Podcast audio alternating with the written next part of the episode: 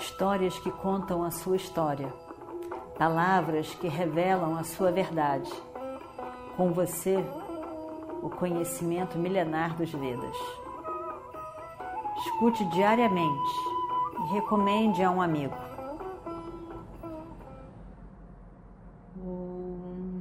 Vakratunda Mahakaya Surya Samaprabha Nirvignam Kurumedeva Sarvakaryeshu Sarvada Agora estamos ainda nesse final de 14 dia da guerra para o 15 dia da guerra. Estava de noite, tudo escuro. E a guerra continuou, continuava. Os, os estados mentais estavam alterados, estavam todos indignados e cansados. A guerra não acabava nunca. Eram duas semanas já. Estavam todos muito estressados. Os pândavas e os Duryodanas. E de repente, os pândavas veem que Radeia vem vindo. Radeia vem vindo em direção a eles. Radeia tinha emoções mistas, confusas até mesmo.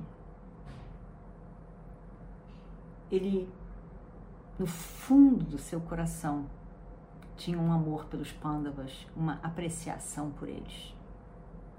E até mesmo, nós vimos, encontrou identificações, pois afinal, Radheya era também filho de Kunti, o filho mais velho, e os Pandavas eram seus irmãos mais moços.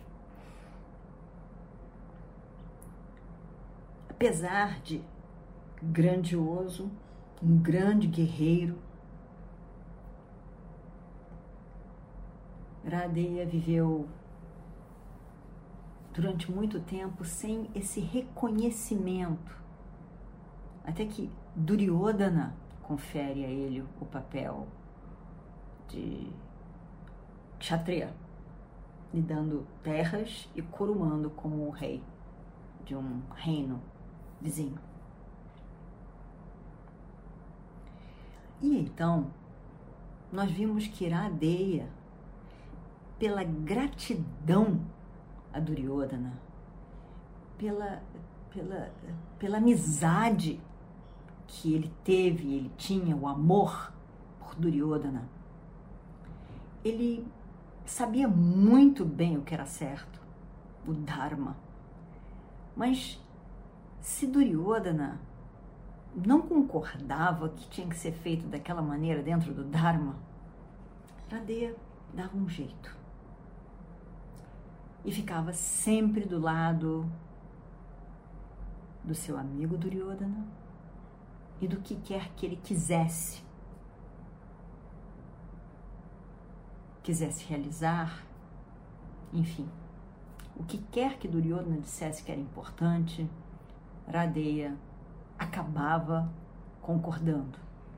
Tal era a sua gratidão, o que ele devia a Duryodhana. E Radeya passou a vida querendo fazer tudo por Duryodhana. Tudo.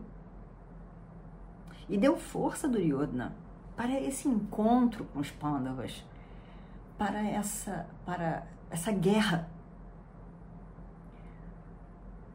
E, e, e de fato, Radeya era, era um grande guerreiro. E em vários momentos não se sabia quem era melhor, Radeya ou Arjuna. Eram ambos muito bons. E Radeya assumiu os inimigos de Duryodhana, instituídos por ele como inimigos, né? Porque de fato, na verdade, eram primos, mas primos na no mental de Duryodhana competitivos, porque os primos não eram competitivos. Eles queriam a parte deles. Essa parte podia ser qualquer, mas alguma tinha que ser. E Duryodhana não queria. Ele queria tudo para ele. Não queria abrir mão de nada. Então, com isso, com essa ambição extremada, essa competição extremada, ele fez de quem não estava do lado dele um inimigo. E os pândavas não podiam concordar com aquilo. Não podiam concordar porque concordar com aquilo em que Duryodhana ficaria com tudo do reino seria injusto para com eles mesmos. E a injustiça não era Dharma, nunca foi Dharma. Teria que ser justo para um lado e para o outro. Não é eu sou tão bom que eu deixo tudo para os outros e eu fico sem nada. Não. A justiça exige que todos sejam beneficiados dentro dos seus direitos. Mas Duryodhana não queria. E fez dos primos seus inimigos. E, portanto, Radeya, com toda aquela gratidão e, e, e estando aliado ao seu grande amigo Duryodhana, fez dos Pandavas seus inimigos. Quando no fundo não era. Ele tinha admiração por eles. Mas no momento em que ele descobre que de fato ele é um Kaunteya, ele é filho de Kunti. Quando ele descobre que ele, ele é irmão daqueles cinco grandes guerreiros, ele fica devastado. E promete a si mesmo que ele matará só um irmão. Os outros quatro ele não matará. E diz isso a sua mãe, promete a ela.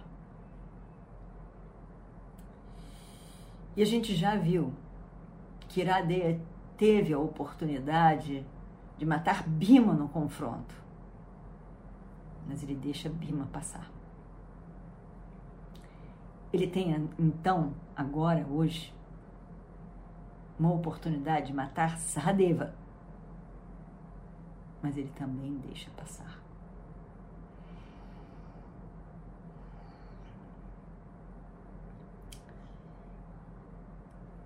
E é assim que Iradeya quer somente o confronto com Arjuna e espera poder destruí-lo. Antecipando um pouco a nossa história, Krishna tinha medo do confronto de Arjuna com Radheya.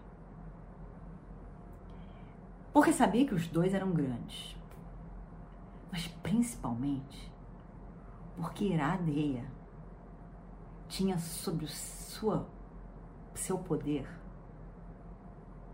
ele tinha Shakti, dado por Indra uma arma muito especial.